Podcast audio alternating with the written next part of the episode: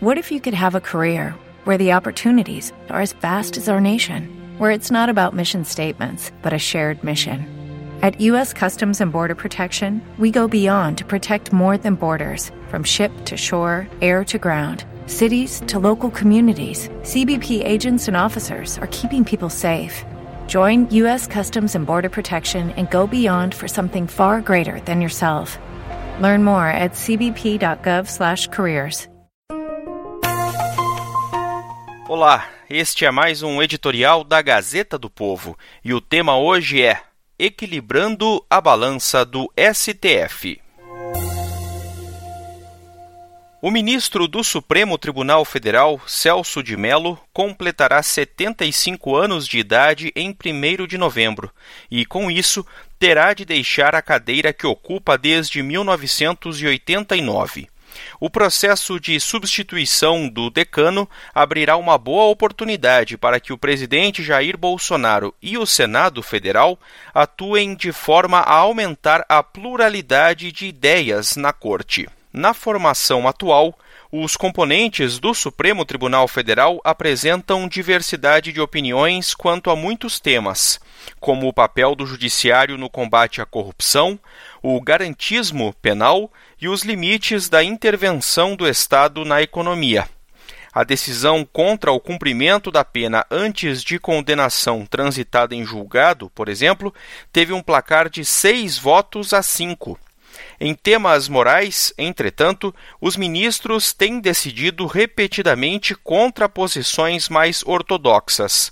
A divergência, quando há, se resume a aspectos técnicos e não ao mérito da questão. No caso mais recente, há pouco mais de um ano, o Supremo concluiu que a homofobia e a transfobia se equiparam ao racismo e, por isso, são contempladas pela lei que trata da discriminação racial, embora nem a lei nem o texto da Constituição mencionem uma vez sequer expressões como gênero ou orientação sexual. Nos últimos anos, decisões desse tipo têm sido comuns. O STF agiu de forma semelhante, por exemplo, quando institucionalizou a união civil entre pessoas do mesmo sexo e o aborto de anencéfalos, embora também nestes casos tenha ultrapassado o que afirmam as normas legais. Com a aposentadoria de Celso de Mello, caberá ao presidente Jair Bolsonaro indicar um nome que, na linha de figuras como Carlos Alberto Menezes Direito, indicado curiosamente por Luiz Inácio Lula da Silva, compartilhem de correntes filosóficas mais conservadoras, antagônicas àquelas defendidas pela maioria da corte. A Constituição é sucinta quando trata das exigências para o cargo de ministro do STF é preciso, além de ter no mínimo 35 anos de idade, possuir notório saber jurídico e reputação ilibada. Não seria aceitável que o presidente Bolsonaro indicasse para o STF alguém com pouca experiência jurídica ou que tenha um histórico desabonador. Mas, cumpridos os requisitos constitucionais, a eventual escolha por um ministro com posições mais conservadoras em temas como aborto e sexualidade não deve ser recebida como uma tentativa de politizar a corte, mas sim como um passo bem-vindo rumo a uma composição do STF que represente de forma mais adequada, embora ainda fora de proporção, as diferentes concepções de mundo presentes na sociedade brasileira. Mesmo os ministros mais progressistas do tribunal deveriam se alegrar com a possibilidade de uma indicação assim. Como bem argumentou o pensador inglês John Stuart Mill em seu livro clássico Sobre a Liberdade, é justamente o contraste com opiniões divergentes que nos permite afirmar a veracidade ou falsidade de uma proposição. Abre aspas, o hábito constante de corrigir e completar a própria opinião, cotejando-a com a de outros, longe de gerar dúvidas e hesitações ao pô-la em prática, constitui o único fundamento estável para que nela se tenha justa confiança, fecha aspas, escreveu John Stuart Mill. A eleição do presidente Jair Bolsonaro representou, bem mais do que a aprovação a uma pessoa em particular cujas limitações são evidentes, a vitória de ideias legítimas que vinham sendo mantidas à margem do poder nos anos anteriores. Os argumentos em favor da família natural, formada por um homem e uma mulher, e da inviolabilidade da vida humana desde a concepção, por exemplo, se filiam a uma tradição filosófica milenar que não pode ser excluída do debate político e jurídico, especialmente no momento em que o Supremo Tribunal Federal ocupa um papel cada vez mais central na tomada de decisões de Estado. Não é sem razão que a Constituição Federal atribui ao presidente da República, eleito pelo voto popular, a tarefa de indicar os ministros do Supremo Tribunal Federal. Se a experiência profissional ou o saber jurídico fossem o único critério a ser levado em conta, bastaria que os membros do tribunal fossem escolhidos por concurso.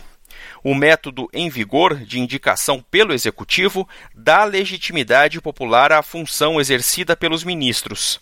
Também sabiamente, os constituintes encarregaram o Senado Federal de aprovar ou rejeitar, depois de uma sabatina na Comissão de Constituição e Justiça, os nomes escolhidos pelo presidente para o STF. Assim, dois poderes exercem um papel determinante na composição de um terceiro. Nos Estados Unidos, parte da motivação pela vitória apertada de Donald Trump nas eleições de 2016 tem sido atribuída à morte de Antonin Scalia, membro conservador da Suprema Corte que morreu poucos meses antes do pleito. A possibilidade de que um presidente democrata indicasse um ministro progressista, rompendo um delicado equilíbrio no tribunal, levou muitos eleitores mais à direita a cerrar fileiras atrás de Trump. E o presidente americano agiu como se esperava. Escolheu o conservador Neil Gorsuch, com sólida carreira jurídica, para o cargo. No Brasil, se o presidente Bolsonaro atentar para a importância de sua escolha e se os senadores exercerem o seu papel com a seriedade que o tema exige, o país pode ter um membro da Suprema Corte que represente de forma mais fiel uma parcela relevante da população brasileira. Esta é a opinião da Gazeta do Povo.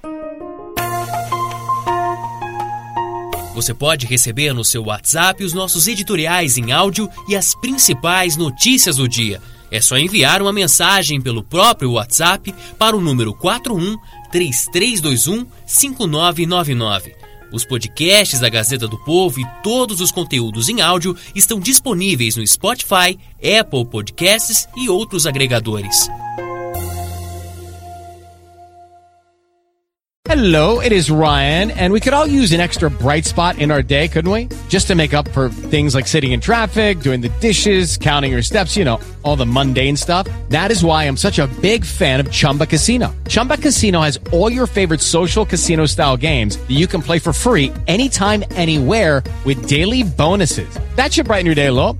Actually, a lot. So sign up now at chumbacasino.com. That's ChumbaCasino.com. No purchase necessary. Group. Void were prohibited by law. See terms and conditions. 18 plus.